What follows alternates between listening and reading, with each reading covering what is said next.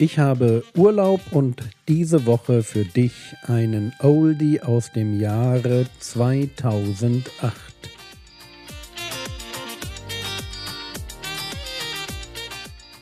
Theologie, die dich im Glauben wachsen lässt. Nachfolge praktisch dein geistlicher Impuls für den Tag. Mein Name ist Jürgen Fischer und heute geht es um Gelassenheit. Genau, ihr braucht eine Bibel. Eigentlich bräuchtet ihr tatsächlich fast nur das Buch der Sprüche. Du hast völlig recht. Aber ohne das geht es heute kaum. Und ich habe mir vor kurzem ein T-Shirt machen lassen. Man muss ja irgendwie versuchen, so die Dinge, die man nicht vergessen möchte, so in sein Leben zu integrieren. Und ich dachte mir im Alten Testament, da gibt es dieses Wort, dass man äh, das Wort Gottes irgendwie so überall hinschreiben soll, auf Pforten und so, ja, und irgendwie Handgelenke und so, ja. Ich dachte mir, ich mache das auch so. Ich mache mir mal ein T-Shirt. Das ist ja ganz schön jetzt so im Internet, man gibt das dann ein, ja, und dann erstellt man da selber so seinen Text. Und ich hänge das mal hier vorne hin. Ich hoffe, ich kriege das irgendwie mit einem schweren Buch fixiert. Ah, wunderbar. Deutsche Rechtschreibung, das passt gut. Also, so, ich hoffe, man kann das lesen. Ich schaue jetzt mal.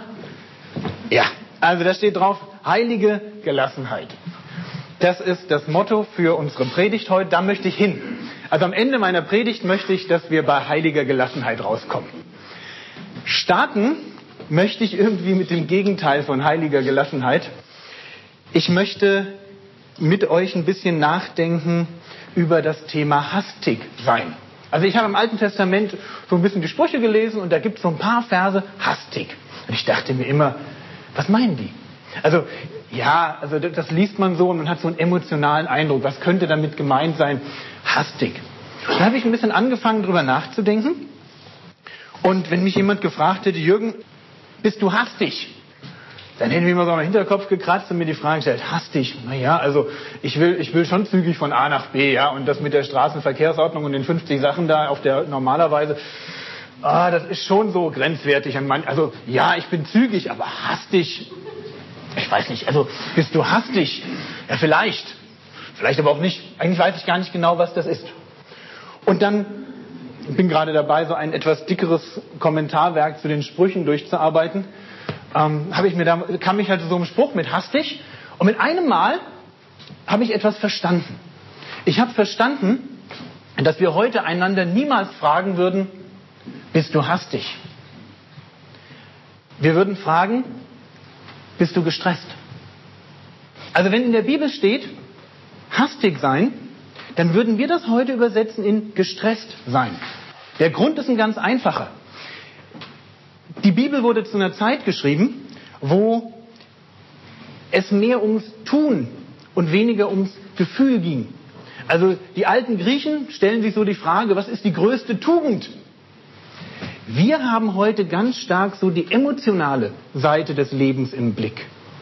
Also nicht so sehr, bist du hastig, sondern wie fühlst du dich in deinem Leben? Fühlst du dich gestresst? Und deswegen, wenn wir in der Bibel lesen von Hast, können wir das eins zu eins übertragen in unser Leben in Stress. Das, was Stress macht in meinem Leben, werden das gleich sehen, ist das, was in der Bibel mit Hast bezeichnet wird. Einfach weil wir heute im 21. Jahrhundert Leute sind, die Dinge über die Gefühlsebene ausdrücken und nicht so sehr über die Tatebene. Aber das, was hinter Stress eigentlich steckt, hinter dem, der Empfindung, ich fühle mich gestresst, ist eigentlich Hast. Jeder, der gestresst ist, ist eigentlich hastig. Und zu diesem Thema möchte ich ein bisschen was sagen. Und ich möchte vorher etwas sagen zum Buch der Sprüche damit wir das Buch richtig einordnen können. Im Alten Testament gibt es Weisheitsliteratur. Das sind so die Bücher ab Hiob zählt man dazu. Hiob, Psalmen, Sprüche, Prediger, Hohelied gehört auch noch ein bisschen mit rein. Diese Weisheitsliteratur ist in der Bibel aufgenommen, damit wir eine Idee davon bekommen, wie wir unser Leben ganz praktisch hier auf der Erde leben können. Ich denke, dass das Buch der Sprüche von daher ein super fantastisches Werk ist, weil es uns für so viele Lebensbereiche, die uns irgendwo treffen können, immer wieder Hilfestellung gibt. Nicht umsonst ist das Buch der Sprüche eigentlich ein Erziehungsbuch. Es ist das Buch, was Eltern nehmen sollen, um es ihren Kindern beizubringen. Es ist eigentlich ein biblischer Erziehungsratgeber, beziehungsweise da wieder ein Weisheitsvermittlungsratgeber. Wie gebe ich meinen Kindern geistliche Inhalte weiter? Wie kann ich ihnen erklären, was richtig und falsch ist? Wie baue ich in meinen Kindern ein Gewissen? Wie sorge ich dafür, dass wenn sie in das Alter der Entscheidung hineinkommen, sie sich für Gott entscheiden? Es gibt fantastische Verheißungen in dem Buch der Sprüche über den Wert, sich mit biblischen Sprüchen zu beschäftigen. Und so ein Spruch funktioniert folgendermaßen. Wir müssen uns das so vorstellen, unser Leben, das ist so, ja, man läuft so vorwärts in seinem Leben und dann kommt man irgendwo an so eine Weggabelung. Und dann ist also die Frage, soll ich da hingehen oder da? Es kann was ganz Kleines sein. Also die Weggabelung, über die ich heute reden möchte, hat sich blöderweise gerade wieder heute Morgen ereignet. Also, ich war, heute Nacht hatten meine Nachbarn, waren so ein bisschen, naja, ich musste mal wieder rübergehen und sagen, dass man auch leiser reden kann. Ich war dann wach, so von, ich weiß nicht, halb fünf bis um sechs oder so. Ja, eigentlich wollte ich schlafen, bin noch nicht so richtig früh ins Bett gekommen. Eigentlich wollte ich noch mal durch die Predigt durchgehen. Ah, war innerlich ein bisschen aufgekratzt, weil noch so ein paar schwierige Gespräche heute anstehen, die mich jetzt schon innerlich so ein bisschen gefangen nehmen. Dann, dann legst du dich nochmal hin und versuchst, okay, dann hole ich noch den letzten Rest am Schlaf raus, ja, stehst einen Tick zu spät auf, schnell ins, in die Küche was essen, schnell anziehen, schnell runter, ah, ich habe noch Sachen im Auto, die müssen wir noch rausholen, Schatz, geh du schon mal unten durch den Keller durch, ich gehe außen rum. Außen rum, wem begegne ich? Den Methodisten, ja, keine Zeit für Begrüßung, schnell aufmachen, ran am Auto, ah, es regnet, ja, jetzt werde ich ganz nass, ja, schnell rausholen, alles, ja. Und ich merke, ich bin dabei, eine Predigt über Hast und Gelassenheit zu halten.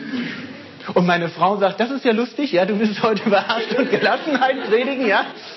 Und fährst mich eigentlich gerade an, weil ich hau hier diese Boxen, hier komm, jetzt nimm endlich ab und es regnet, ich will ins Auto. So. Also, ich stehe hier vor dieser Lebensentscheidung, mache hinten die Klappe auf, ja, es regnet, ich bin zu nass, ich habe keine Jacke angezogen, ich bin eigentlich schlecht in der Zeit und ich muss eine Entscheidung treffen.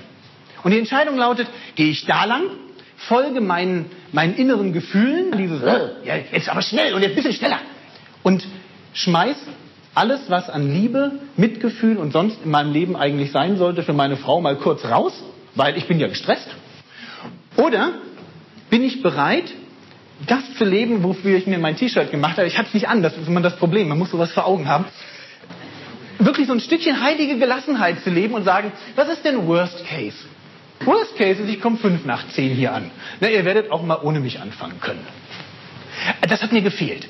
Und jetzt versteht ihr, wie die Sprüche funktionieren. Die Sprüche sind dazu da, dass wir in solchen Momenten, wo wir da oder da lang gehen können, so, so einen kurzen Merkvers im Kopf haben, den wir rausholen können, wo wir merken, stopp. Ja? Stopp. Du möchtest jetzt hier lang und du weißt, es ist falsch, geh da lang. Und dann geht man den Weg ein Stückchen weiter und dann kommt man wieder an so eine Weggabelung und dann, dann weil, ah, da lang soll ich, gut, dann gehe ich da lang. Und so schlängeln wir uns, wenn wir die Sprüche ernst nehmen, wenn wir uns daran halten, auf Gottes Weise durchs Leben. Das ist, wie die Sprüche funktionieren. Deswegen ist es so gut, Sprüche zu kennen, sich mit Sprüchen zu beschäftigen. Allerdings muss man sich, was Sprüche angeht, so ein bisschen einlesen. Das werdet ihr merken. Die Israeliten oder ja, eigentlich alle Semiten, die haben so eine besondere Art, Sprüche zu formulieren. Die sagen meistens dasselbe zweimal. Ähm, wir können uns das mal, mal anschauen, damit wir das verstehen. Wir fangen an im Buch der Sprüche, Kapitel 19. Sprüche 19, Vers 2. Das war's für heute. Der Herr segne dich, erfahre seine Gnade und lebe in seinem Frieden. Amen.